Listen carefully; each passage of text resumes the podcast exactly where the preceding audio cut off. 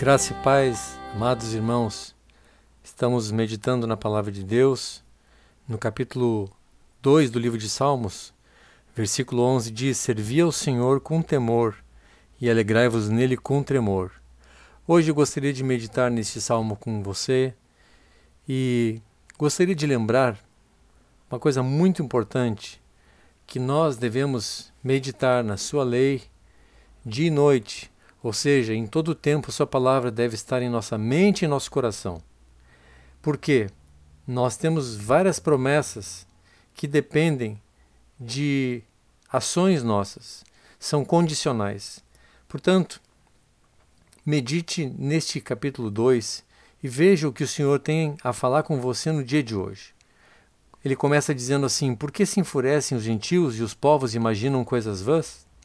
Os reis da terra se levantam e os príncipes conspiram contra o Senhor e contra o seu ungido, dizendo: Rompamos os seus laços e sacudamos de nós as suas algemas. Para o mundo que anda nas trevas, eles entendem que a palavra de Deus e ser cristão, congregar em uma igreja, isso é uma prisão muito grande. Não se pode fazer nada, é tudo proibido, não tem liberdade para nada. Mas na verdade é exatamente o contrário. Quando nós aprendemos pela palavra que aquele que quiser ganhar a sua vida vai perdê-la, e aquele que entregar a sua vida por amor a Jesus vai achá-la, está dizendo que aquilo que o mundo pensa que é liberdade, na verdade é morte e destruição. Mas aquilo que a palavra nos impõe limites e nos dá direção é caminho de vida. Então, estes, estas uh, práticas, esta forma de viver do mundo, ela não vale para nós porque nos leva à destruição inevitavelmente. E vejam, quando o versículo 2 diz que os reis da terra se levantam e os príncipes conspiram contra o Senhor, isso não aconteceu apenas naquela época em que os sacerdotes e os governadores estavam tramando contra Jesus, para destruir Jesus, para destruir a igreja.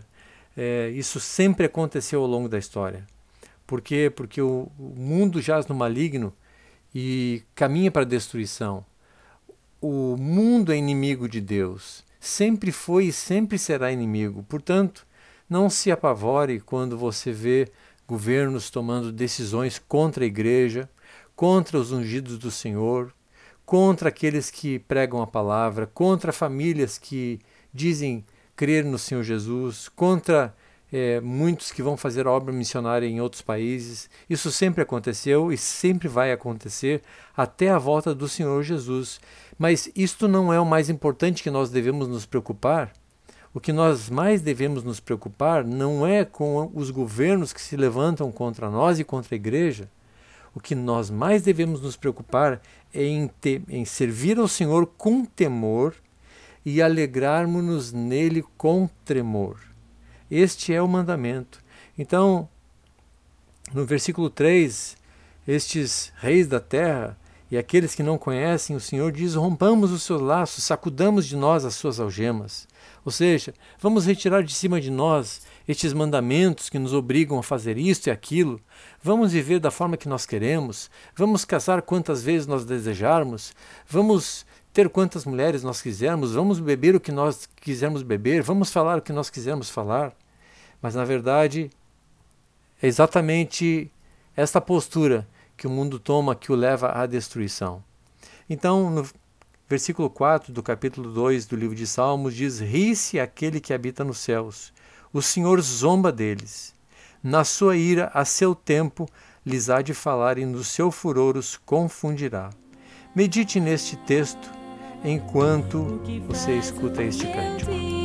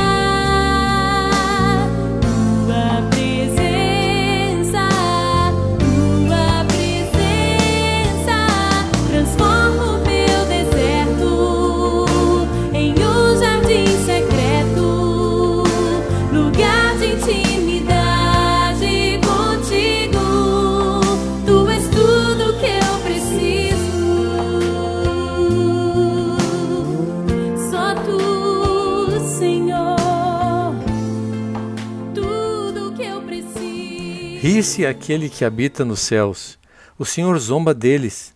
Na sua ira, seu tempo lhes há de falar, e no seu furor os confundirá. Muitos hoje desprezam o Senhor, muitos não valorizam a sua palavra, a sua presença, muitos simplesmente ignoram seus mandamentos, não tem tempo para o Senhor, não tem tempo para buscar a sua presença, para adorar o Senhor, para agradecer ao Senhor, muito menos para fazer a obra do Senhor. Mas aqui está dizendo que um dia o Senhor é quem vai rir daqueles que o zombaram dele. No seu tempo, o Senhor vai mostrar a toda a humanidade que Ele é o único Senhor e que Ele é digno de honra, de glória, de adoração, de submissão, de autoridade. Eu, porém, constituí o meu rei sobre meu santo monte Sião. Proclamarei o decreto do Senhor. Ele me disse: Tu és meu filho, eu hoje te gerei. Pede-me e eu te darei as nações por herança, e as extremidades da terra por tua possessão. Aqui Deus está falando sobre o seu filho Jesus, que recebeu todas as nações por herança, quando o constituiu como Senhor e Salvador de toda a humanidade. E por consequência, a Igreja recebeu o poder e a autoridade do Senhor Jesus para fazer a obra dele enquanto estiver aqui na terra. Por isso temos uma missão tão importante, com um compromisso muito grande, porque nos foi confiado uma missão.